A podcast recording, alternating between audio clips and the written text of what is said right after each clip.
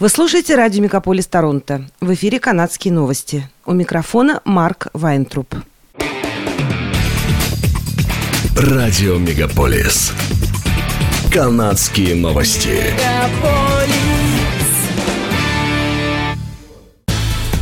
В эфире канадские новости. У микрофона Марк Вайнтруп. Компания Metro заявила, что достигла предварительного соглашения с профсоюзом, представляющим интересы бастующих работников 27 продуктовых магазинов в GTA. Соглашение, которое является справедливым и равноправным для наших сотрудников и наших клиентов, единогласно рекомендовано переговорным комитетом профсоюза и положит конец забастовке в случае его ратификации, говорится в заявлении компании. Предварительное соглашение представлено работникам. Подтверждающее голосование состоится в ближайшее время, говорится в сообщении компании. В конце июля 27 продуктовых магазинов «Метро» закрылись, поскольку более чем 3700 работников вышли на забастовку. Некоторые работники заявили, что их зарплата привела к тому, что они едва могут позволить себе купить продукты питания, продаваемые в магазинах, где они работают. Соглашение было принято в четверг вечером 31 августа. Работники 27 магазинов в районе Большого Торонто могут вернуться на работу, заявили в профсоюзе. Начиная с сентября в школах Онтарио произойдет ряд изменений – Учащиеся первых-девятых классов начнут изучать новую языковую программу, в которой основное внимание будет уделяться проверенным временем практикам, таким как фонетика, скоропись, цифровая грамотность, работа с текстом и навыки критического мышления. В обновленную программу также включили минимум 30 минут для обучения чтению.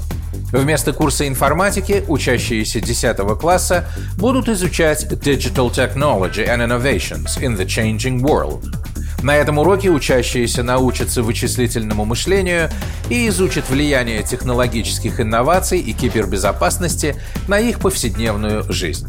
После пересмотра учебной программы по математике в 2020 году правительство инвестирует дополнительно 71 миллион долларов для того, чтобы повысить успеваемость учащихся по математике. Провинция удвоит число учителей математики, работающих в третьих, шестых и девятых классах, а также учредит должность руководителя по математике в каждом школьном совете. Сотрудники трех крупнейших автопроизводителей подавляющим большинством голосов проголосовали за то, чтобы разрешить своему профсоюзу объявить забастовку, если в ближайшие месяцы не будет достигнуто новое коллективное соглашение.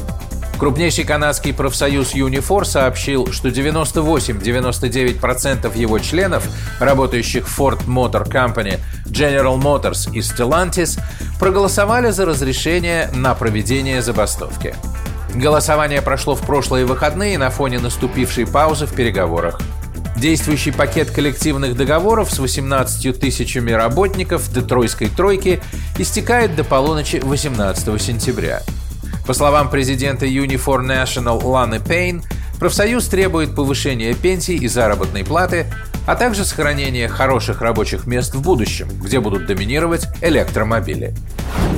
Министр общественного образования Квебека Бернард Дрейнвиль объявил о полном запрете использования школьникам телефонов во время уроков во всех государственных школах.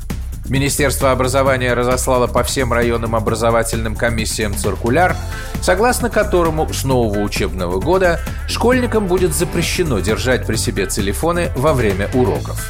Предполагается, что в новом учебном году школьники должны будут отключить и сдать телефоны перед входом в класс или же оставить их в собственном шкафчике. Но это не обязательные требования, и каждая школа может выбрать собственный способ временной конфискации телефонов. Частные учебные заведения Квебека имеют право устанавливать собственные правила согласно закону об общественном образовании, пишет издание «Деловой Монреаль». Канадский город Черчилль наводнили белые медведи.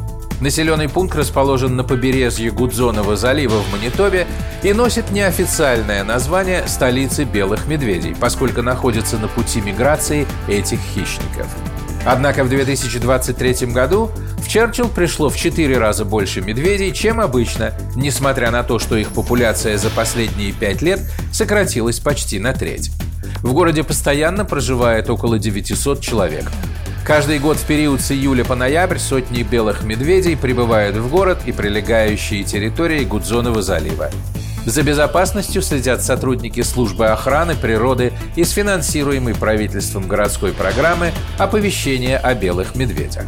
Они получают звонки от местных жителей, заметивших хищников, и либо прогоняют их, либо помещают в специальный центр, также известный как «Медвежья тюрьма». Затем медведей выпускают обратно в дикую природу, подальше от человеческого жилья. В качестве причины нашествия специалисты назвали изменение морского льда из-за потепления. Обычно белые медведи проводят зиму на льду залива, охотясь на тюленей. Весной лед тает, и они направляются вглубь континента, а осенью возвращаются обратно. Некоторые идут через Черчилл, другие через Онтарио и Нунавут первый понедельник сентября в Канаде празднуют День труда Labor Day – официальный национальный праздник в честь всех трудящихся страны. Но уже в эти выходные дни парк аттракционов Canada's Wonderland в Торонто устроит шоу фейерверков в честь этого праздничного дня. 3 сентября, в воскресенье, небо над парком озарится красочным салютом, синхронизированным с ритмом оригинального саундтрека. Пиротехническое шоу в Canada's Wonderland начнется в 10 часов вечера и продлится около 15 минут. Около 6 тысяч ярких вспышек на высоте более 800 футов осветят горизонт парка и Wonder Mountain в этот вечер. Фейерверк включен в стоимость входного билета.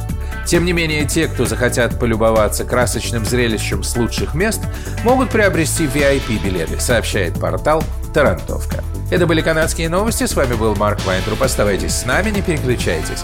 Берегите себя и друг друга.